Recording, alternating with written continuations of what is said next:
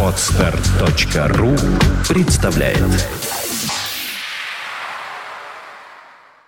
Свободное радио Компьюлента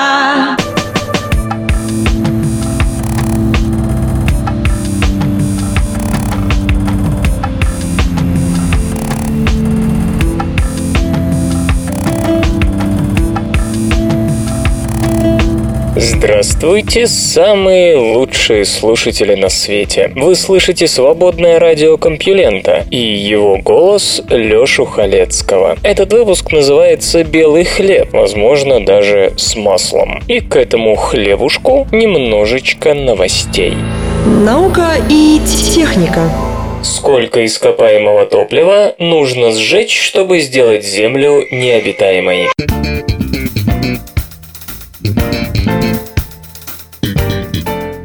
Давным-давно, скажем до 2013-го, считалось, что внутренняя граница зоны обитаемости в Солнечной системе находится довольно далеко от Земли, примерно в одной десятой астрономической единицы, то есть не ближе 9 десятых астрономических единиц от звезды. Таким образом, планета вроде нашей перегреется так, что начнет терять воду из атмосферы лишь через миллиард лет, а вот раньше жизни ничто не угрожает. Недавняя работа группы Рави Кумара Капарапу, использовавшая уточненные данные абсорбции солнечных лучей углекислым газом и водяным паром, дала совсем иные данные. Так оказалось, что внутренняя граница зоны обитаемости находится в 99 сотых астрономической единицы от Солнца. То есть жизнь на Зем-кубе ходит по очень тонкому льду, который к тому же скоро растает. Получалось, что где-то через сотню миллионов лет светимость Солнца возрастет на 1% в силу неизбежных особенностей тамошних термоядерных реакций, и биосфера Земли прикажет долго жить, скорее всего, так и не успев перейти в ноосферную стадию. Получив эти данные, Рави Кумара Капарапу с коллегами решили проверить доселе считавшиеся незыблемыми выводы Кастинга и Акермана, которые в 1986 году провели моделирование последствий парникового эффекта для климата Земли и пришли к тому, что никакое, вообще никакое увеличение концентрации СО2 в воздухе не приведет к потере ею гидросферы. Что будет через 100 миллионов лет, предсказать действительно сложно, ибо есть еще вероятность изменения орбиты Земли, а вот углекислый газ, как показывает история антропоцена, у нас получается неплохо производить уже сейчас. Как выяснилось, при помощи одномерной модели климата Земли в принципе положить конец жизни на ней путем сжигания ископаемого топлива, что называется, достижимо. Хотя это и не так просто, как вы думали. По сути, сценарии разогрева разделяются на две большие группы – быстрой потери воды и медленной. В первом случае планета лишится океанов примерно за миллиард лет. Звучит это так, будто время у нас еще есть, но в действительности океаны очень глубоки, а вот вода на суше может почти исчезнуть куда раньше полного высыхания морей. Оттого существенные проблемы типа опустынивания начнутся почти сразу после начала стадии такого moist greenhouse, то бишь влажного парникового эффекта. Менее оптимистичен сценарий медленного прощания с H2O. В этом случае океанская вода будет теряться не столь быстро, поэтому моря испарятся полностью еще до исчезновения водяного пара из газовой оболочки. И хотя кажется, что с водой лучше, чем без нее, на практике такой компонент в атмосфере будет способствовать усиленному поглощению инфракрасных лучей и приведет к росту температуры не до каких-нибудь жалких 40-60 градусов по Цельсию, как в предыдущем варианте, а сразу до полноценных 900 градусов. Как вы понимаете, при таком стечении обстоятельств присутствие на планете водяного пара вряд ли можно назвать счастьем. Оттого конец наступит значительно быстрее. Называется же это инферно Runaway Greenhouse – стремительный парниковый эффект. Авторы работы считают, что в целом моделирование дало оптимистичные результаты. Стремительный парниковый эффект при любом увеличении увеличении концентрации углекислого газа исключен. Итак, металлы на поверхности Земли в ближайший миллиард лет, скорее всего, плавиться не начнут. Зато влажный парниковый эффект доступен при всего лишь 11-кратном увеличении концентрации СО2. Напомню, за весь период с начала промышленной революции до сегодняшнего дня количество этого компонента в атмосфере выросло всего на 31%. Поэтому, если вы планируете довести планету до потери гидросферы, то без сверхиндустриализации не обойтись. Учитывая слабость промышленной политики в нынешнем мире, вздохните с облегчением. Но не все так просто. Жизнь, конечно, выживет, делают одолжение жизни авторы работы. А вот у человека будут большие неприятности. Уже при температуре по влажному термометру, равной приблизительно 35 градусов по Цельсию, мы начинаем испытывать гипертермию, что редко имеет счастливый конец, особенно если вы склонны к сердечно-сосудистым заболеваниям, ведь кожа должна быть на 2 градуса холоднее организма, чтобы эффективно отдавать тепло в окружающую среду. При невыполнении этого условия охлаждение не работает, и о, скажем, беге или физических усилиях можно забыть. Проблема в том, что уже при учетверении количества углекислого газа такая температура сезонно возникнет в летний период в умеренных широтах, а при увосьмерении продвинется даже в высокие. Теперь хорошо бы задаться вопросом, можем ли мы, такие талантливые и бездумные человекообразные, сжечь достаточно ископаемого топлива, чтобы добиться гипертермии в средних или высоких широтах. Согласно подсчетам, при нынешних ценах на топливо экономически целесообразное его сжигание не может затронуть все доступные запасы вообще. Часть из них пока просто слишком дорого добывать, поэтому в сегодняшней ситуации максимум повышения концентрации углекислого газа не превысит трехкратного. То есть, если отключить здравый смысл и включить сжигание угля, то будет жарко, но не до гипертермии в анамнезе. Правда, при резком росте цен на энергоносители или включении в расчеты метангидратов, опыты по добыче которых сейчас ведет Япония, достичь 4-8-кратного повышения концентрации в принципе возможно. Что ж, убить себя, если очень постараться, все же можно, но ученые обнаружили и менее сомнительные поводы для радости. В частности, при учете облачного покрова и неполного перемешивания тропосферы Земли, внутренняя граница обитаемой зоны в Солнечной системе может быть сдвинута с 99 сотых до 97 сотых астрономической единицы. А при относительно благоприятном сценарии развития облачного покрова в будущем, основная часть растений на планете сможет заниматься фотосинтезом еще 350 миллионов лет. Некоторые едва ли не миллиард лет, хотя среди самых устойчивых не будет деревьев и папоротников, лишь растения с фотосинтезом С4, основной массе травы. То есть в ближайшую сотню миллионов лет вымирание человечеству не грозит, хотя слишком долго коптить небо тоже не получится. Ни о каком миллиарде лет до конца света речь, видимо, все-таки не идет. Так что Земля, готовьтесь, станет нам неподходящим домом куда раньше. Несомненно, рассмотренная работа все еще не учитывает многих факторов. Сами исследователи говорят, что хорошо бы построить более сложную трехмерную модель развития климата. Да всего и не предусмотреть. Скажем, исчезновение лесов в ближайшие 300-350 миллионов лет очевидно прилично изменит альбедо Земли, а значит затронет и климат. Те же деревья интенсивнее всего генерируют облака над планетой, так что уверенно прогнозировать облачность после их пропажи явно будет тяжело. Но представленная модель для современного уровня знаний вполне проработана, так что в принципе может служить руководством к действию, или точнее руководством тому, каких именно действий стоит избегать. Что случилось с древними культурами Сахары?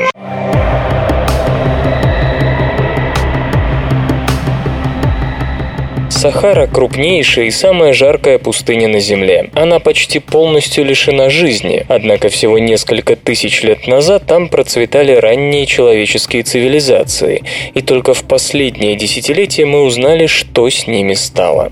Долгое время основным источником наших сведений были примеры палеолитической наскальной живописи, в которой отражены, кажется, все стороны жизни древних сахарцев. Общая черта картин – круглые головы, что наводит на мысль о схожих культурных истоках всех этих народов. Со временем на стенах пещер и скальных убежищ появляются изображения инструментов бронзового века, всадники на лошадях, глиняные горшки. В последние десятилетия археологи нашли в сухих долинах раковины и скелеты рыб, остатки деревьев и следы пыльцы. Стало ясно, что климат Сахары претерпел существенные изменения. На месте марсианского ландшафта некогда простирались плодородные земли с реками и озерами. Из-за гиеты, построенные группой немецкого ученого Штефана Крёпелина на основании геологических, археозоологических и археоботанических данных, позволили выделить четыре периода в истории Сахары последних тысячелетий. Во время последнего ледникового максимума и позднего плейстоцена, то бишь 20 тысяч-8,5 тысяч года до нашей эры, в пустынях Сахары не было никаких человеческих поселений за пределами долины Нила, а их южная граница простиралась на 400 километров южнее сегодняшней. Около 8500 года до нашей эры в Сахару внезапно пришли тяжелые муссоны, и сверхзасушливая пустыня превратилась в заросшую травой саванну. Первобытные обитатели долины Нила стали переселяться на запад вслед за растениями и животными. Тогда, в период влажного оптимума раннего Голоцена, юг Сахары и долина Нила, видимо, были слишком дождливыми и опасными для активного человеческого освоения. После 7000 года до нашей эры человеческие поселения широко распространились по всей Восточной Сахаре, что стимулировало быстрое развитие скотоводства. Муссоны стали мягче, и люди пошли также на юг. Около 5300 года до нашей эры муссоны стали отступать, и засуха вернулась. Древнее население вынужденно вернулось в долину Нила и другие экологические рефугиумы вроде Суданской Сахары, где осадков и поверхностных вод было еще достаточно. Окончательное возвращение первоначальной пустыни к середине четвертого тысячелетия до нашей эры совпадает с начальным этапом истории Древнего Египта. Спрашивается, насколько быстро произошла эта трансформация. Некоторые ученые утверждали, что климат менялся очень резко, мол, покрытые травой холмы и долины превратились в ноги песчаные дюны современной Сахары всего за столетия. Но в 2008 году господин Крёпелин и его коллеги показали, что на это ушло не менее пяти веков. В основе их гипотезы анализ кернов, добытых из древнего Чадского озера. Судя по ним, вегетация существовала в Сахаре на протяжении нескольких тысяч лет и умирала медленно, так что никаких резких перемен не было. И вот почему у местных обитателей хватило времени на переселение обратно к берегам Нила, где, собравшись вместе, они дали начало мощному государству и великой культуре. Скорее всего, они пришли не с пустыми руками, и в связи с этим возникают важные вопросы о том, насколько развитыми и сложными были общества Сахары и чем цивилизации Нила обязаны пришельцам, и насколько сильно изменение климата повлияло на практически одновременное формирование цивилизации в долинах других великих рек – Тигра, Ефрата, Инда. Загадки глубокой древности еще ждут своих исследователей. Зависимое телевидение-калькулятор. Сумасбродство погоды на Аляске. Виновато ли глобальное потепление?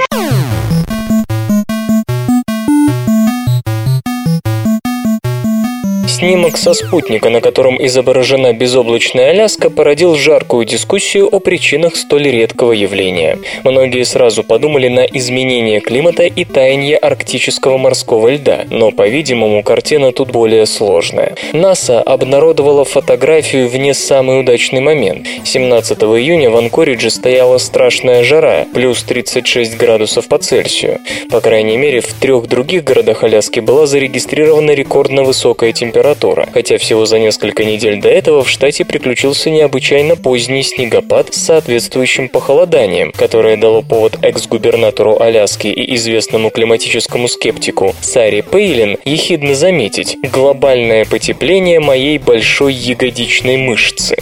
Метеорологи из Национального управления океанических и атмосферных исследований на прошлой неделе предупредили, что связывать капризы погоды на Аляске с изменением климата еще слишком рано. При присяжные совещаются по поводу отдельных происшествий и их отношения к определенным долгосрочным факторам, пояснил Декке Арнт, глава отдела климатического мониторинга Национального центра климатических данных, в ходе рутинной ежемесячной телеконференции, посвященной климату. На то, чтобы связать точки, нужно время. А вчера Юджин Петреску из Анкориджского представительства Национального управления океанических и атмосферных исследований рассказал журналу New Scientist, что из-за холода и за потепления на Аляске, скорее всего, отвечают необычные блокировки и отклонения струйных течений в атмосфере, быстрых потоков воздуха с запада на восток в северном полушарии. Если такое течение резко поворачивает на юг, Аляска оказывается в ловушке холодного воздуха из Сибири и Арктики, а недавно оно внезапно вильнуло на север, и Аляску охватил пузырь тропического воздуха. Сейчас немного распогодилось, но на следующей неделе все вернется, обещает господин Петреску. Может быть, это глобальное потепление заставляет струйное течение сбиваться с курса. Господин Петреску считает, что для ответа на этот вопрос еще очень мало данных. Пока нельзя сказать ни да, ни нет. Тем не менее, специалист подчеркивает, что глобальное потепление и быстрое таяние льда в Арктике определенно воздействуют на ледяной покров Аляски, особенно на севере, где с 2000 по 2010 годы среднегодовая температура выросла на 1,7 градуса по Цельсию. Каждое лето основная масса арктического льда отступает все дальше, и теперь осенью остается меньше 50% того, что там было в прежние годы. Что это значит для Аляски? Лед, который держится на северной границе штата большую часть года, летом отсутствует на месяц дольше обычного, нарастая вновь только в ноябре, а не в октябре. В итоге температура поверхности моря увеличивается с очевидными последствиями. Подкармливая птиц зимой, мы делаем им только хуже.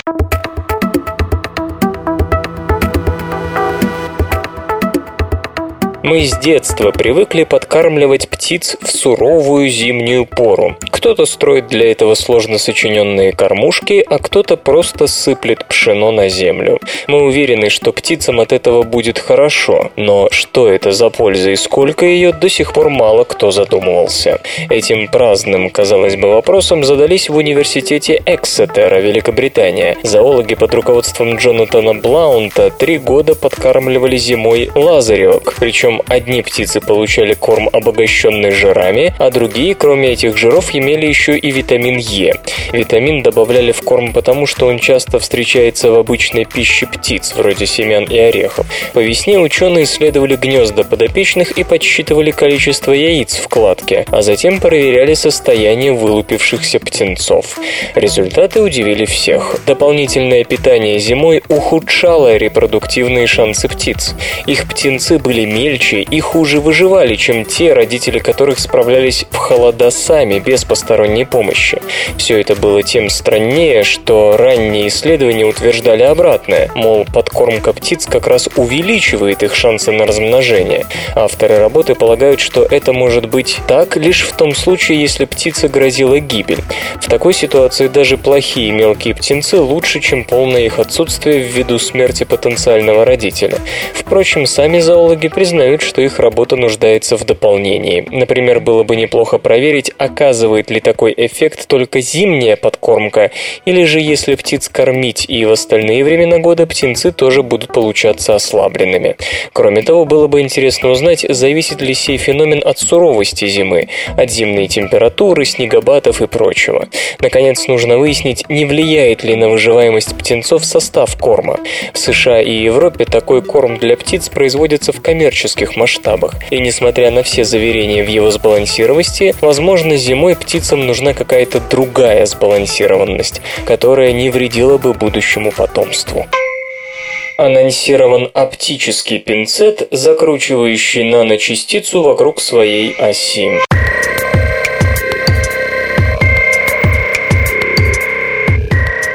Оптические пинцеты, широко применяемые в биологии для перемещения частиц путем давления на них при помощи излучаемых лазером фотонов, довольно эффективно двигают прозрачные объекты размером до нескольких микрометров в нужном исследователям направлении. Однако сейчас для этого используются световые волны с угловым моментом, действующим вдоль направления их луча. Чтобы опробовать другой подход, физики из Германии поместили объект, подлежащий перемещению, между двумя двояко преломляющими кристаллами. Проходящий сквозь них лазерный луч может быть поляризован по-разному. Закручен либо по часовой стрелке, либо против часовой. Одновременно используя оба кристалла, один закручивающий световой пучок по часовой, а другой вращающий тот же пучок против часовой стрелки, ученые получили луч, угловой момент которого перпендикулярен направлению распространения луча. Для практической проверки этих свойств вновь открытого луча исследователи взяли золотую наносферу и измерили ею форму фокального пятна лазерного пучка. Она оказалась именно такой, как предсказывали теоретические выкладки, сделанные до начала эксперимента. Чтобы иметь еще более веские доказательства физики, готовится применить крутящийся наподобие пропеллера угловой момент светового пучка для первого в истории вращения наночастицы вокруг собственной оси. Задача эта обычному оптическому пинцету с нормальным распространением световых волн не под силу. Если мы сначала ускорим частицы в оптической ловушке кругового типа, а затем откроем ее, то сможем устроить своего рода гонки дрифтеров с участием наночастиц, поясняет Герт Лейхс, директор Института света общества Макса Планка, возглавляющий исследование. Новый оптический пинцет пригодится не только в биологии, но и там, где вращение наночастиц необходимо для сборки сверхмалых конструкций, то есть при создании наносмешивателей и наномашин для лабораторных, а в будущем и иных целей. Вслух и с выражением читаю стихотворение. Серго Ламинадзе «Когда спустя века».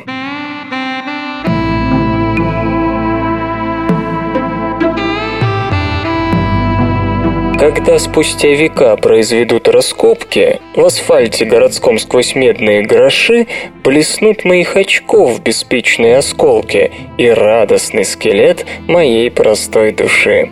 И люди в козырьках с неясными гербами, с космическим огнем в пластмассовых очах внесут ее стремглав в торжественный гербарий под грифом «Ну и ну» в параграф «Весельчак». Как будто не над ней в те годы тяготела квартплата за любовь незыблемых держав. Как будто не она от тела отлетела, последний беломор в зубах не додержав.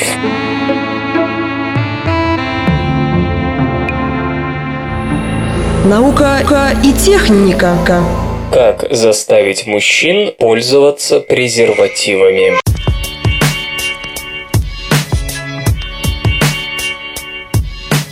Загляните-ка в интернет-магазин Кондомания. Чего там только нет. Презервативы с самыми экзотическими ароматами. Как вам банановый сплит? Презервативы с вибрирующими колечками. Батарейку хватает на 20 минут. И не надо врать, что вам этого мало.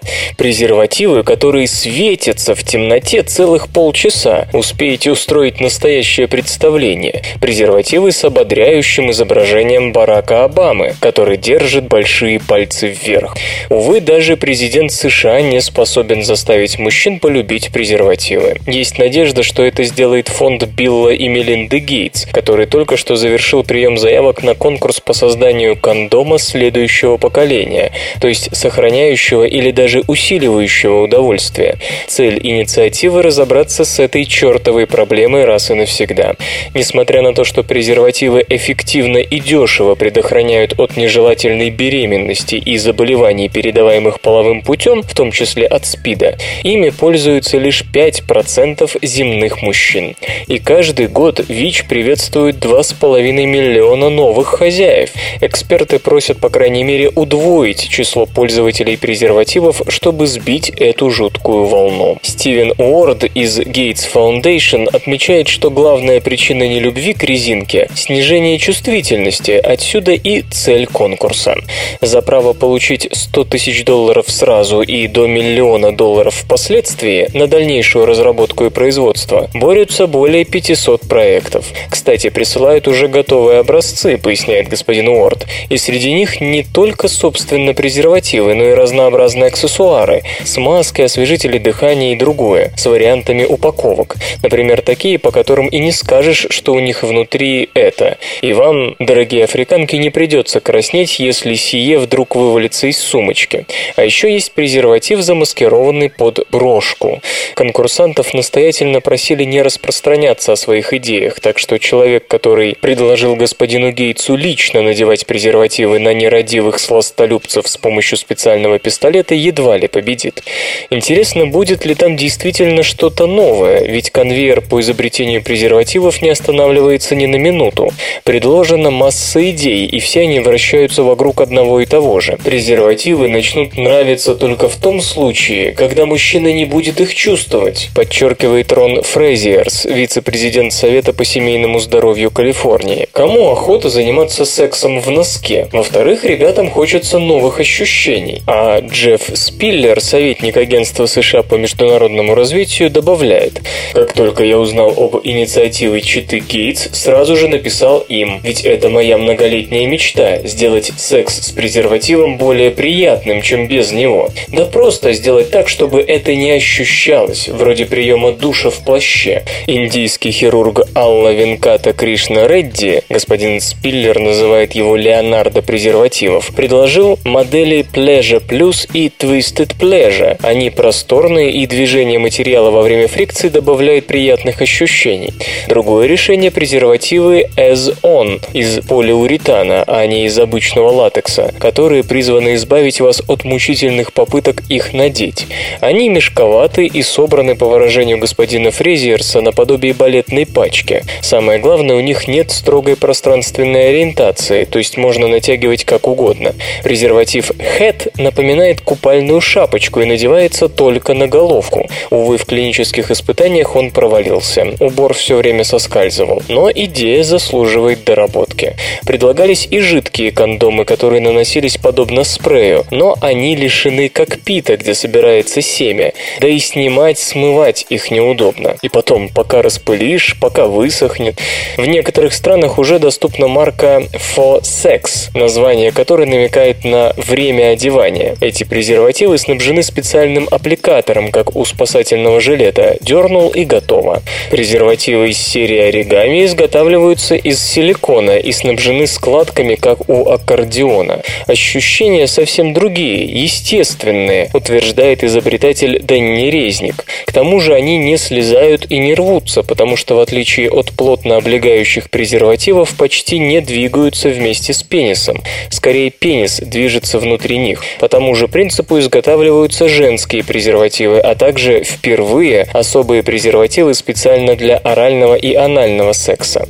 Кстати, о женском презервативе, а фонд Билла и Мелинды Гейтс ими тоже интересуются, с ним еще больше проблем, ведь его надо правильно расположить, а потом действовать осторожно, дабы не сбить на бок. Господин Фрейзерс предлагает приторочить женский кондом к тоненьким прозрачным трусикам, так даже эротичнее получится. Естественно, никогда не будет такого продукта, который понравится всем. Одним надо так, опустил глаза и не увидел ничего постороннего, жалуется господин Фрейзерс. А другим подавай нечто яркое, вибрирующее и сияющее, как неоновая реклама.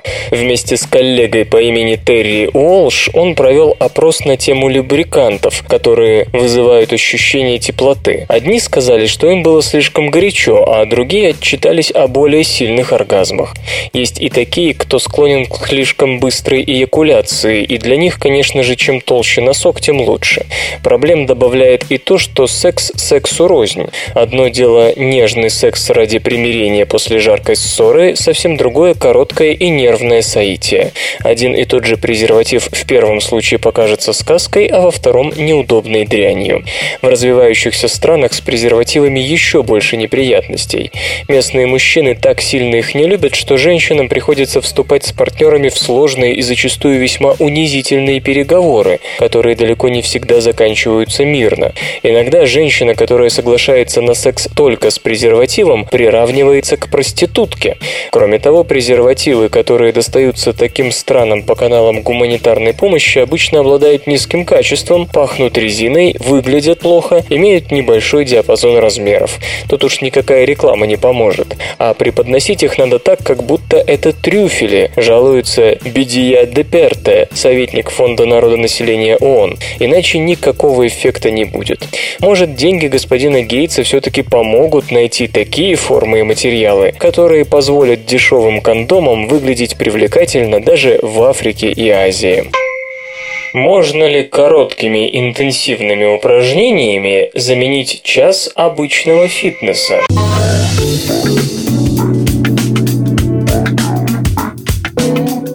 В далеком 1960 году Джон Кеннеди, посетовав на то, что американцы плохо следят за своим здоровьем, призвал всех и каждого активнее заниматься физическими упражнениями. Например, будущий 35-й президент США был убежден, что гражданам его страны необходимо регулярно по 50 минут гулять по пересеченной местности. Но американцы не оправдали надежд господина Кеннеди. Как и все люди, они хотели бы знать, как получить тот же результат, но с меньшими огромными усилиями. Если раньше это можно было списать на лень, то в современном, как говорится, сверхдинамичном мире мало у кого есть время на длительные физические упражнения, особенно если вы сверхуспешный американец. Естественно, ученые не могли пройти мимо этой проблемы. Влияние физических упражнений на здоровье всегда интересовало исследователей, но в последнее время они пытаются определить лишь необходимый минимум, который защитит человека от неприятностей со здоровьем. Об этом и шла речь на последней научной конференции, которая проходила в Американском колледже спортивной медицины.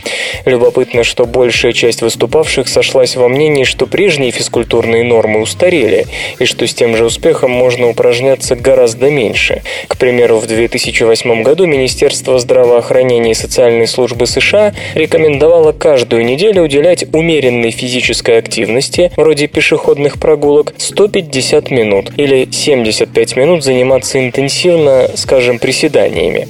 Эти цифры выкристаллизовались из большого комплекса данных, из которого следовало, что именно такие дозы физкультуры помогают продлить жизнь и уменьшают риск диабета и заболеваний сердца. В то же время некоторые исследователи говорят о том, что эти цифры сильно завышены. Так, в 2006 году группа ученых из университета Макмастера заявила, что трехминутное упражнение на велотренажере, когда 30 секунд интенсивных усилий сменяют 30 секунд полного отдыха, эквивалентны полутора-двухчасовой велопрогулке. Это сообщение наделало большой шум, а потому его авторы и заинтересовавшиеся результатами другие исследователи продолжили сравнивать разные виды физических нагрузок по их влиянию на организм. И в общем ученые пришли к выводу, что короткое, но интенсивное упражнение эквивалентно длительному, но умеренному по нагрузке.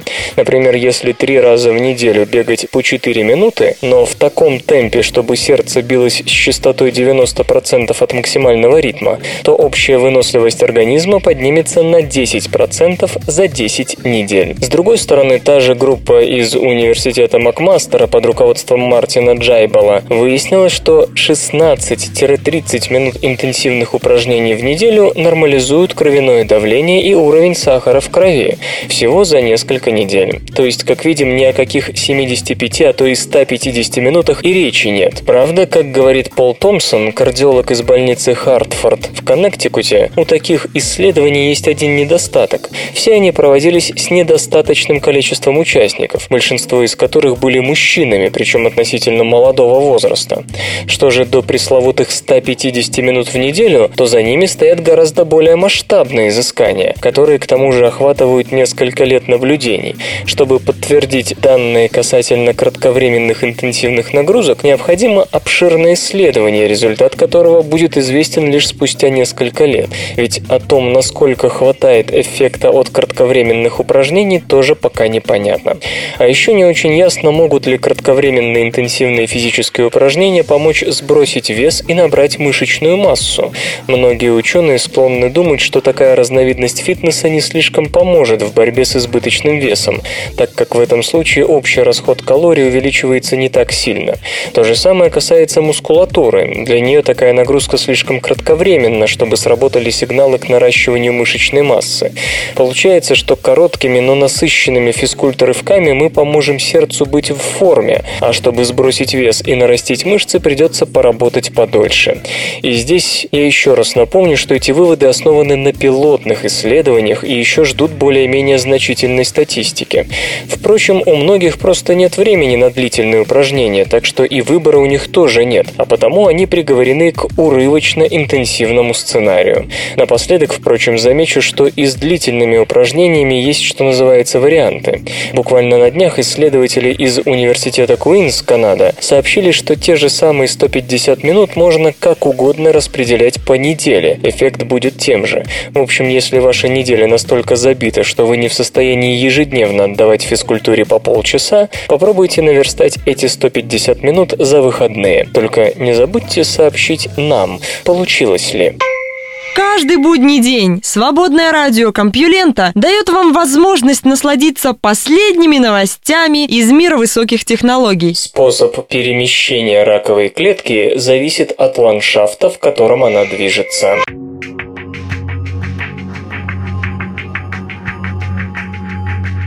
Одна из самых неприятных особенностей рака – способность образовывать метастазы, когда какая-нибудь клетка отрывается от материнской опухоли и попадает в иную ткань или орган, чтобы основать новую злокачественную колонию. Не будет преувеличением сказать, что если удастся подавить метастазные склонности опухолей, это сделает рак в половину менее опасным.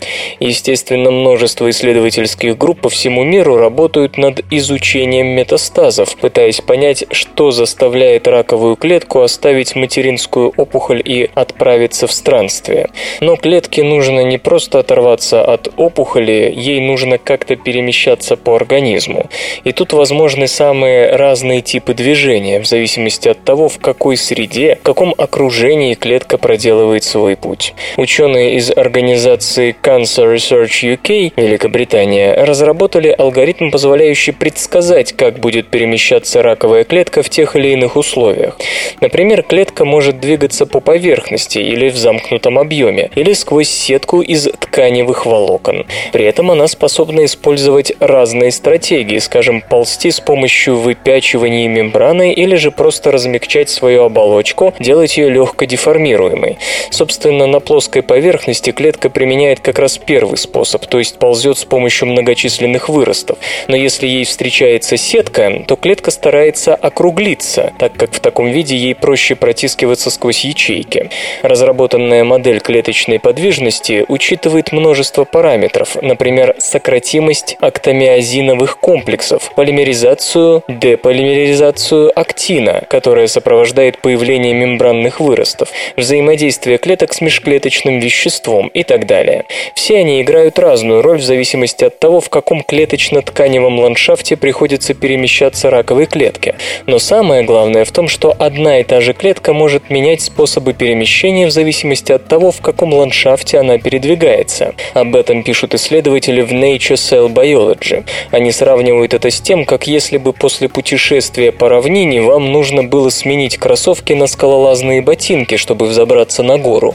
Более того, если у клетки выключить один из способов перемещения, она все равно продолжит двигаться. То есть, продолжая сравнение, если отобрать у нее кроссовки, она перейдет на скалолазные ботинки. Пусть в них и придется идти по равнине. Главное, чтобы движение продолжалось. Зная, как перемещается клетка в том или ином окружении, можно вообще лишить ее способности двигаться.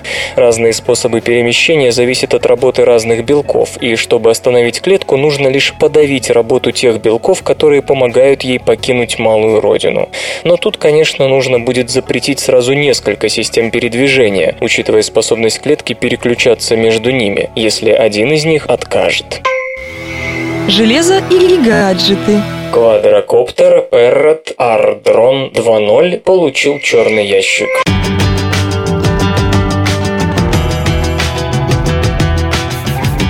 Квадрокоптер R-Drone 2.0, выпускающийся французской компанией Perrot, считается одним из самых успешных устройств в своем классе. Во многом этому способствует модульная конструкция, множество бортовых датчиков, доступность комплектующих, удобство управления и открытость API. Дрон стал популярной научной и образовательной платформой. Он применяется для видеонаблюдения, в экспериментах по автоматическому управлению, обучению искусственного интеллекта и прочим. А новые аксессуары и улучшенное программное обеспечение, представленные Parrot, еще больше расширят сферу использования ARDRON 2.0. Несколько слов о конструкции квадрокоптера. Беспилотный летательный аппарат оборудован четырьмя бесколлекторными электромоторами мощностью 14,5 Вт, обеспечивающими скорость вращения винтов до 28,5 тысяч оборотов в минуту. Дрон несет ARM-процессор, компас, барометрический альтиметр, High Definition камеру с функцией записи видео с разрешением 1280 на 720 точек и дополнительную камеру в нижней части корпуса. Для управления R-Drone 2.0 используется мобильное устройство под управлением Android или iOS. Обмен данными осуществляется по Wi-Fi связи. Стандартный аккумулятор обеспечивает около 12 минут полета, максимальная скорость которого равна 18 км в час. Предусмотрены средства безопасности, автоматическое отключение винтов при контакте, самостоятельная посадка при потере сигнала Wi-Fi и защитный кожух для использования в помещении. А теперь поговорим о новых возможностях, реализованных компанией Parrot. Уже сейчас для заказа доступен аксессуар Flight Recorder – черный ящик, записывающий координаты GPS и показания бортовых датчиков. Это окрашенное в оранжевый цвет компактное устройство закрепляется на корпусе дрона при помощи ленты липучки и подключается к порту USB. Данные сохраняются во встроенной памяти, объем которой равен 4 гигабайта. Накопитель также может служить для записи видео. Flight Recorder позволяет реализовать ряд новых возможностей. Помимо сохранения сведений о траектории и режиме полета, устройство позволяет использовать функции Click and Go и Return Home. Первая дает возможность указать на карте точку назначения, куда должен отправиться беспилотный летательный аппарат. Вторая – быстро вернуть квадрокоптер в точку взлета. Стоит Flight Recorder около 130 долларов. Владельцы R-Drone 2.0 вскоре смогут приобрести аккумуляторную батарею повышенной емкости, которая позволит в полтора раза увеличить время нахождения беспилотного летательного аппарата в воздухе до 18 минут. Цена аксессуара 70 долларов, но сроки начала продаж пока не уточняются.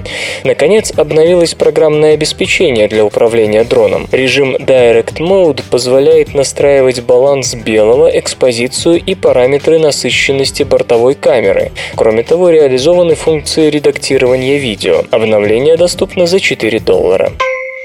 Исторический анекдот. Вот цитата из газеты Екатерининских времен, то бишь конец XVIII века.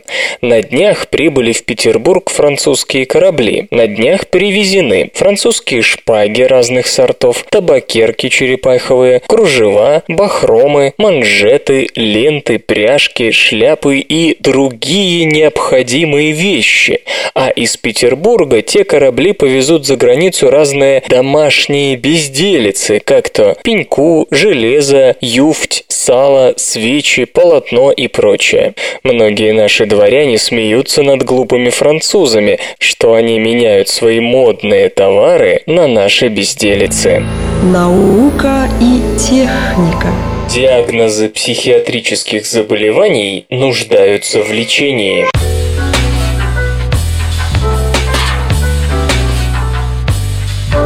Увидели свет сразу три книги, посвященные мучительным родам последней на сегодня версии руководства по диагностике и статистике психических расстройств и ее изъянам. Многие специалисты считают, что рабочая группа, назначенная Американской ассоциацией психиатров, не справилась с задачей по обновлению справочника, напоровшись буквально на все подводные камни. Разумеется, критики будут всегда. К тому же симптоматический подход, избранный составителями руководства, устраивает далеко не всех, но на этот раз произошло нечто экстраординарное. Еще до того, как новое издание было опубликовано, а это произошло в мае сего года, от него скандально открестились Национальный институт психиатрии США и Аллен Фрэнсис, председатель группы, занимавшейся предыдущей четвертой версией. Как такое могло произойти? Судя по количеству литературы, для ответа на этот вопрос моментально возникло целое направление исследований. Господин Фрэнсис написал «Спасение нормальных», психотерапевт Гэри Гринберг – книгу «Скорби», а историк Эдвард Шортер «Как все впали в депрессию». По мнению первого, главная проблема в том, что с прошлого раза почти ничего не изменилось, лишь главы местами поменяли, а это все равно, что пытаться спасти тонущий «Титаник» перестановкой шезлонгов на палубе. С одной стороны, хорошо, что сфера компетенции психиатрии практически не расширилась, но в то же время умопомрачительно огромный список расстройств не сократился, и это плохо. Никуда не делась и проблема панамериканизма. Зачем пациент будет тратить лишние деньги на то, чтобы его обследовали и лечили по какой-то особой системе, если есть международная классификация болезней Всемирной организации здравоохранения, в которой психиатрия тоже не обходится вниманием.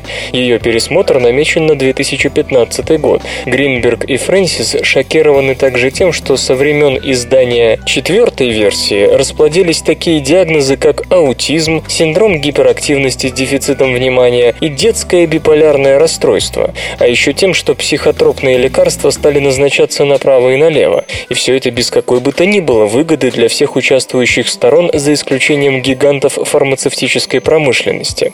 В то же время ни один из авторов не предлагает сдать системы классификации на свалку. Всей троице ясно, что у людей действительно бывают депрессии, спутанность сознания, когнитивные нарушения, возникающие в результате психических расстройств, и что такие индивиды нуждаются в помощи и поддержке. Они признают, что нам нужны хорошие методы для развлечения, скажем, спутанного сознания, связанного с депрессией, и такового вызванного слабоумием. Ведь это совершенно разные вещи, требующие совершенно разных подходов. И как мы будем изучать эти расстройства и обучать психиатров, если не в состоянии описать их и назвать? Между тем, многие специалисты сомневаются в адекватности того, как это описывается и называется сейчас. Вот мы на своем обывательском уровне прекрасно разделяем депрессию, меланхолию и просто грусть. В действительности, как было замечено еще в первом издании справочника 1952 года, такого простого количественного развлечения не существует. К сожалению, несмотря на это старое признание, подход к классификации психических расстройств за сто лет мало изменился. Нужно что-то новое, но что? В мае директор Национального института психиатрии США Томас Инсел сенсационно предложил обратиться к генетическим и прочим биологическим маркерам. Глава рабочей группы по составлению новой версии справочника Дэвид Купфер невозмутимо отмел это требование, подчеркнув, что на данный момент таких маркеров не выявлено. Действительно, может быть, темперамент и определяется генами, но личность формируется под действием сложного переплетения факторов внешней среды, то есть того, что происходит с людьми в течение жизни, особенно в раннем возрасте. Какая-нибудь детская травма, например, потеря близкого человека, может потрясти человека до глубины души, привести к заболеваниям, всю жизнь сломать. Генетические маркеры – лишь исходные данные, но и социальные факторы справочник почему-то не учитывает. Например, справочник признает, что посттравматическое стрессовое расстройство существует, но обходит стороной само понятие травмы, хотя давно показано, что травмы, та же потеря близкого, связаны с большим количеством серьезных психических заболеваний.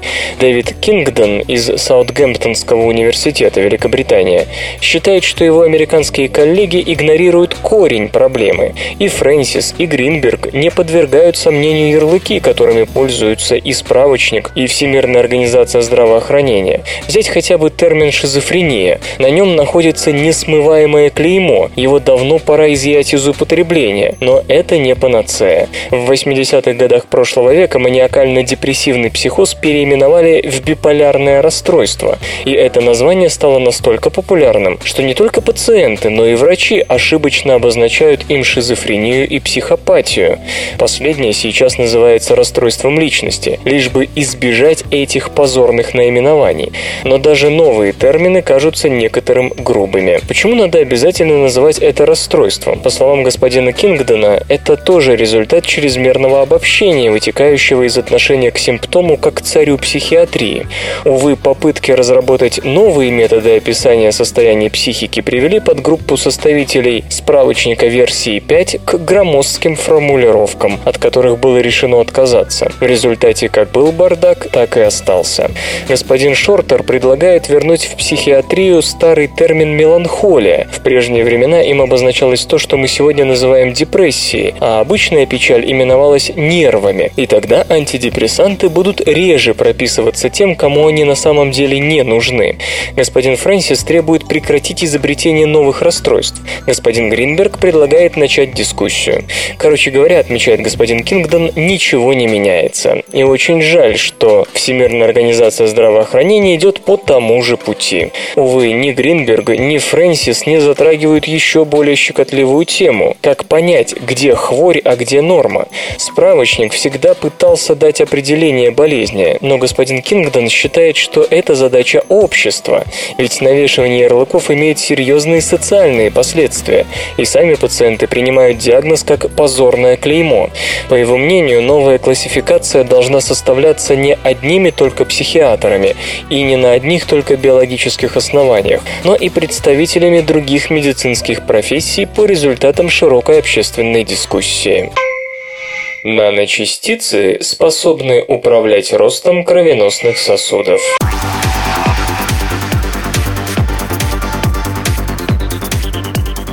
Ангиогенез, процесс образования новых кровеносных сосудов в органе или ткани, часто идет не с той интенсивностью, которая желательна для пациента со значительными ранениями. Точно так же в момент роста человеческого организма его кровеносная система не всегда успевает за потребностями тела. Не менее важен ангиогенез и для роста опухолей. Именно такие сосуды влияют на то, будут ли раковые клетки снабжаться кислородом и питательными веществами. Можно ли контролировать контролировать этот процесс. Группа физиков и биологов из Саутгемптонского университета, Великобритания, попробовала сделать нечто подобное, применив минимально инвазивные методики. Известно, что ангиогенез начинается, когда специфическая молекула связывает ангиогенные рецепторы на клетках, активирующих эндотелий, однослойный пласт плоских клеток, который выстилает внутреннюю поверхность кровеносных сосудов. После такой активации эндотелий начинает каскадно медленно распространяться в стороны и затем формирует новые сосудистые структуры.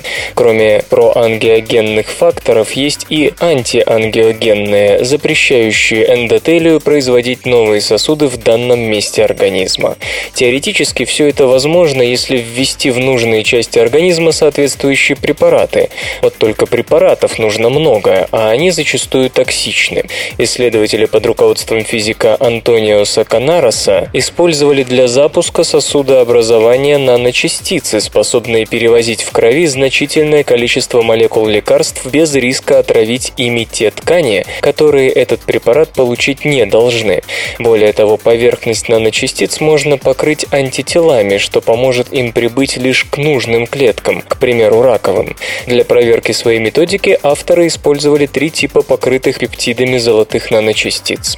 Пептиды провоцировали или запрещали рост клеток эндотелия эндотелия инвитро, то есть в тканях, выращиваемых отдельно от организма. При этом наночастицы служили для точечной доставки препаратов именно к клеткам эндотелия. Один из пептидов, P1, как его назвали экспериментаторы, провоцировал сосудообразование, второй был контрольной пустышкой, а третий, P3, препятствовал появлению новых сосудов. В итоге выяснилось, что инвитро P1 удваивал скорость роста сосудов, а P3 в значительной степени блокировал их образование образования. Как полагают ученые, имеет смысл попытаться блокировать последним видом наночастиц ангиогенез рядом с раковыми клетками, отчаянно нуждающимися в крови для питания и роста. Похоже, так можно будет существенно замедлить деление онкоклеток, а в идеале и вовсе остановить его. На сайте компьюлента.ру вас встретят, обогреют, накормят и расскажут последние новости. Нейтрино взаимодействует с углеродом вашего организма не так, как с остальными химическими элементами.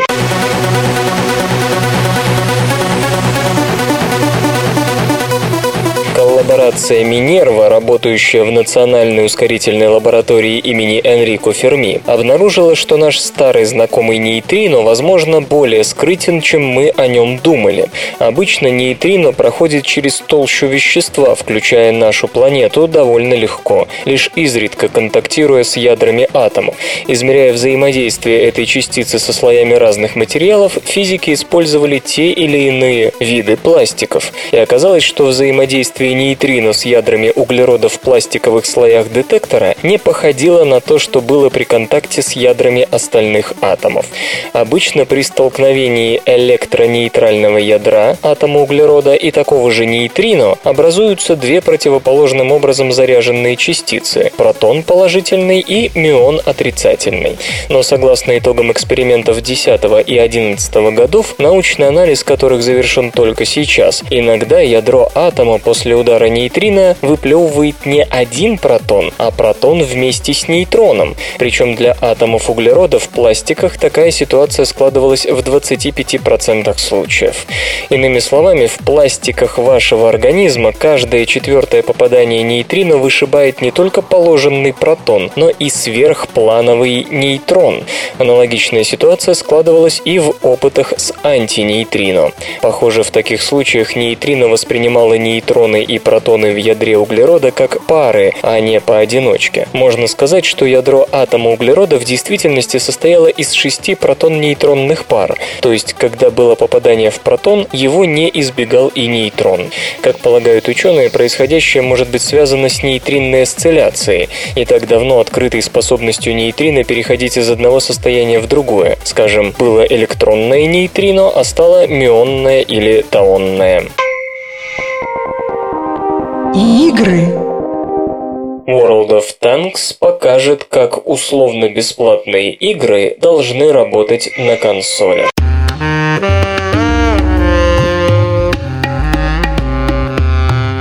World of Tanks – настоящий феномен. Условно-бесплатная игра принесла wargaming.net огромную популярность, сделав компанию одной из самых быстро развивающихся игростудий мира. Сейчас коллектив и его руководитель Виктор Кислый приступили к покорению Xbox 360. И не просто к покорению. Девелоперы уверены, что им есть чему научить производителей приставок и показать, как должны работать условно-бесплатные проекты на консолях. В интервью Games Industry господин Кислый заявил, что основная проблема Microsoft в том, что она еще не осознала, насколько крупным сегментом рынка являются условно-бесплатные игры. Да и ряд ограничений все еще мешает нормальному продвижению подобных проектов на консолях. К сожалению, в случае Microsoft говорить о стопроцентном условно-бесплатном распространении не приходится. Вам обязательно нужна платная подписка в Xbox Live, поясняет Виктор. Это требование компании относится и к нам, и к Activision, и к Electronic Arts, да ко всем партнерам. Корпорация не может отменить его только для World of Tanks. С этим приходится мириться, но, конечно же, было бы выгоднее отказаться от подобных препон. Я бы лучше привлек еще 30-40 миллионов обычных подписчиков. Они обязательно заплатят. И не просто заплатят, но принесут куда больше денег, чем обычная подписка. Впрочем, продвинуть подобный проект на приставках намного сложнее, чем на персональных компьютерах. И в первую очередь из-за закрытости платформы. Вспомним об ограничении способов оплаты. В случае с Xbox One будут приниматься лишь привычные платежи по карточкам, но Wargaming.net считают, что это сокращает потенциальную аудиторию. Мы хотим посоветовать Microsoft не пренебрегать другими способами оплаты, к примеру, через SMS, говорит Виктор. Почему же Wargaming.net обратились к консолям? Глупый вопрос, это основная западная игровая платформа. Китай, Корея, Россия, считайте, что в этих странах консолей вообще нет, а в США и Европе люди годами играют на приставках, и мы не сможем заставить их потратить полторы тысячи долларов на игровой персональный компьютер, рассказывает руководитель компании. Мы работаем в индустрии развлечений и должны отвечать запросам публики. Хотите играть World of Tanks на приставках? Мы сделаем это возможным. Увы, у традиционных консольных компаний вроде Sony, Microsoft и Nintendo слишком сложные структуры управления, слишком слишком много правил и ограничений. Наверное, это даже хорошо, ведь стандартизируются игры, и вероятность получить нечто неработающее стремится к нулю. Но, по мнению Виктора Кислова, это также создает ряд неприятных ограничений. К примеру, муки с публикацией дополнений и обновлений. На персональном компьютере это рутинный процесс, а вот на Xbox 360 со всеми ее ограничениями, согласованиями и сертификациями появление обновлений превращается в настоящее испытание.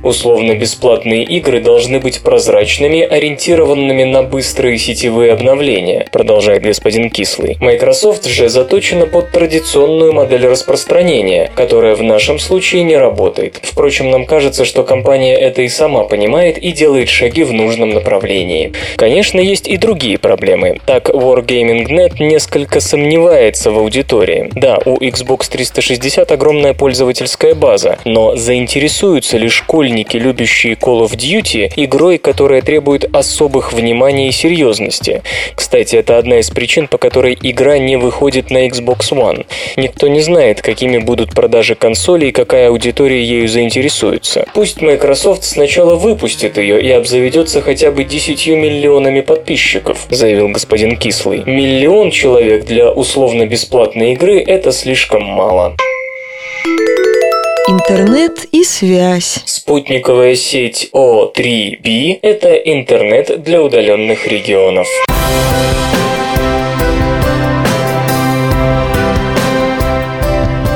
Сегодня, 25 июня, около 23.00 по московскому времени, с космодрома Куру во французской Гвиане на северо-востоке Южной Америки должен состояться старт ракеты-носителя «Союз СТВ», который предстоит вывести в космос первые четыре спутника O3B. Это положит начало формированию масштабной спутниковой сети, призванной обеспечить высокоскоростным доступом в интернет жителей удаленных и развивающихся регионов. Проект O3 U-3B предусматривает расположение космических аппаратов на средневысотной орбите на удалении около 8000 километров от Земли. По сравнению с другими телекоммуникационными спутниками, находящимися на геостационарной орбите на высоте приблизительно 36 тысяч километров, аппараты O3B обеспечат в несколько раз меньшую задержку прохождения сигналов, что критично при организации качественной голосовой связи и скоростной передачи данных. Для обмена информацией между спутниками спутниками и наземным оборудованием будет использован К-диапазон – область частот сантиметровых и миллиметровых длин волн, простирающиеся от 26,5 до 40 ГГц. Спутники смогут поддерживать до 10 информационных потоков со скоростью передачи, достигающей 1,2 гигабит в секунду. Запуск носителя «Союз СТВ» был назначен на вечер 24 июня, но старту помешал сильный ветер. Если сегодня все пройдет успешно, то в сентябре на орбиту отправится еще четыре спутника O3B. Третий квартет планируется вывести в 2014. В целом группировка может насчитывать до 20 аппаратов. Зона покрытия спутниковой сети протянется от Испании до Южной Африки, включая большинство территорий Южной Америки, большую часть Азии и все острова на юге Тихого океана. В некоторых странах O3B будет конкурировать с волоконно-оптическими кабельными сетями. Компания O3B Networks надеется, что рано или поздно сеть предоставит качественный веб-доступ 3 миллиардам землян, которые сейчас лишены возможности интернета из-за дороговизны услуг или отсутствия необходимой инфраструктуры. Для реализации проекта привлечено более миллиарда долларов.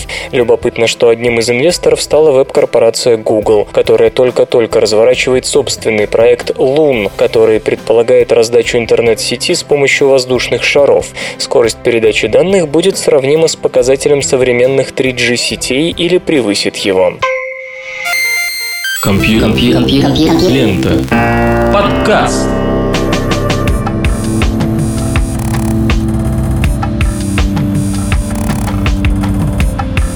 Выпуск под названием «Белый хлеб» завершен. Вы слышали Лёшу Халецкого, «Свободное радио Компьюлента» и песенка. Свободное радио Компьюлента Скачать другие выпуски подкаста вы можете на podster.ru